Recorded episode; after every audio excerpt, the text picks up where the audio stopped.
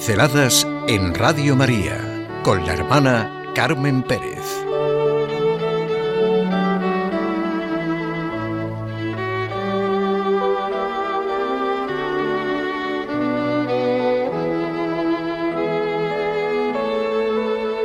No eres lo que tienes, sino lo que eres.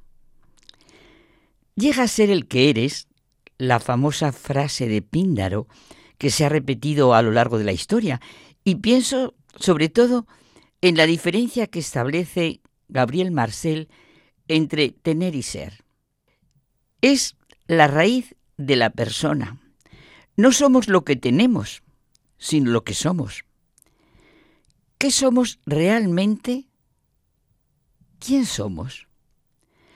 No es posible comprendernos sin la luz de la trascendencia, del amor y del poder de Dios, de su bondad y misericordia.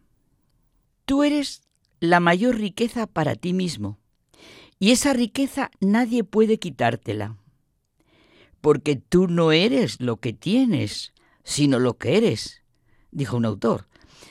A pesar del materialismo reinante, tanto tienes, tanto vales, a pesar de todo eso del poderoso caballero don dinero y el dinero, etcétera, de Quevedo, la realidad es que nosotros somos la mayor riqueza para nosotros mismos.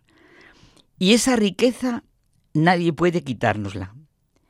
Pero la riqueza está en que no somos lo que tenemos, sino lo que somos. Esta afirmación es la base y la raíz de toda psicología y de todos los pasos necesarios para nuestro caminar. Tú no eres lo que tienes, sino lo que eres. ¿Estamos convencidos de que la verdadera riqueza es lo que somos y desde ahí lo que podemos ser? Y tarea del que quiera realmente conocerse y comprender su sentido de la vida, desprenderse de todas las significaciones o eslóganes de la propaganda y ver como San Agustín la luz de nuestro interior. La autorrealización bien centrada es primordial. Es la fuente de la que tienen que arrancar nuestras conductas. Quizá conocen este cuento.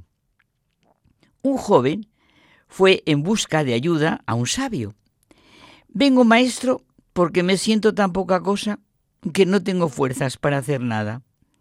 Me dicen que no sirvo, que no hago nada bien, que soy torpe y bastante tonto, y no tengo ni dinero. ¿Qué puedo hacer para que me valoren? ¿Cómo puedo mejorar?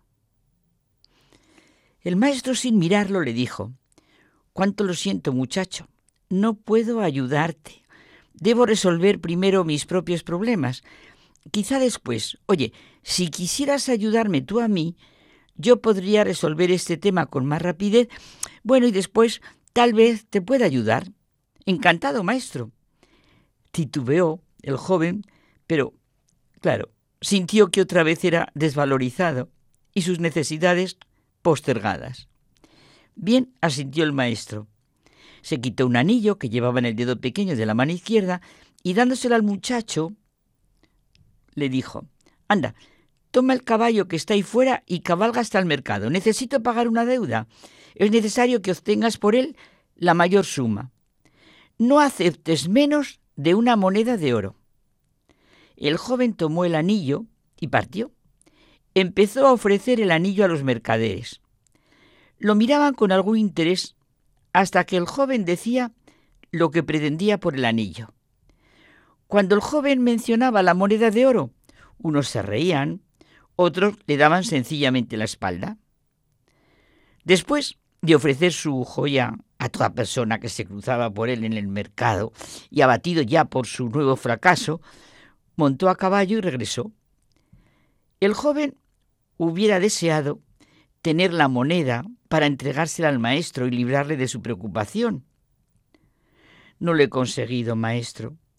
Quizá es que yo no he podido, no he sabido comunicar algo respecto al verdadero valor del anillo. Joven amigo, aquí está el problema. Debemos saber primero su verdadero valor. Es verdad. vete a un joyero y pregúntale. Fue el joven al joyero, quien después de examinarlo le dijo, ay mira, dile a tu maestro que no puedo darle más de 58 monedas de oro. Claro, el joven se quedó suspenso. Sí, dijo el joyero, sé que podrían obtener por él pues 70 o así, pero si la venta es urgente. El chico, claro, volvió emocionado a casa del maestro a contárselo. Siéntate, hijo. Tú eres como este anillo. Una joya única y valiosa. Y como tal, solo puede evaluarte verdaderamente un experto. ¿Qué haces por la vida pretendiendo que cualquiera descubra tu verdadero valor? Y se volvió a poner el anillo en el dedo de su mano. Claro, ¿quiénes somos? Hijos de Dios. ¿Dónde está nuestro valor? Y el Hijo de Dios se encarnó para hacernos hijos en Él. El despertar de nuestra conciencia, de nuestra interioridad, es un imán que atrae todo lo bueno y noble que hay en nosotros. Es nuestra riqueza inagotable. Convencidos de que somos seres creados y amados por Dios, no podemos ir por la vida pretendiendo que nos descubran las ideologías y los reduccionismos de otros lo que es nuestro propio valor. Las propagandas en torno al dinero, sexo, placer son un verdadero artificio, pobres fuegos artificiales.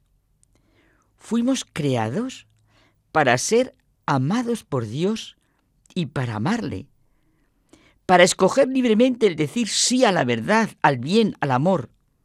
Somos como el anillo, una joya única y valiosa, no se vende. Solo puede evaluarnos un verdadero expuerto. Lo que importa es que nos veamos a la luz de quien nos ha dado el ser. Así conoceremos nuestra verdad y nos sentiremos libres. Hace muchos años, un ministro de Asuntos Exteriores, yo me acuerdo quién era, Gregorio López Bravo, dijo que el primer plan de desarrollo de una nación son las personas. Ya lo creo. Y de ahí la importancia de la educación. La educación debería ser democrática en un sentido y no debería serlo en otro peyorativo. Debería ser democrática en su accesibilidad, sin distinción alguna de sexo, color, clase, raza, religión, nada, para todos los que puedan y quieran aceptarla diligentemente. Pero eso sí, una vez que los jóvenes están dentro de los centros, no se debe hacer ningún intento de un igualitarismo entre holgazanes y los que no son holgazanes, los verdaderos trabajadores, entre los que tienen interés y no tienen interés. Se necesitan personas educadas y formadas. La verdadera educación es provocar la excelencia de cada persona, lo mejor de cada persona. Nosotros con el dueño del anillo, ¿Qué haces pretendiendo que cualquiera descubra tu verdadero valor? No somos lo que tenemos, sino lo que somos. Y somos hijos de Dios en Jesucristo y por Jesucristo. Y claro, lo que tenemos que decirnos cada día y en cada situación es que Él, Cristo, es nuestro camino, nuestra verdad y nuestra vida. Y así seremos plenamente nosotros mismos encontraremos nuestra paz, alegría y sentido de la vida.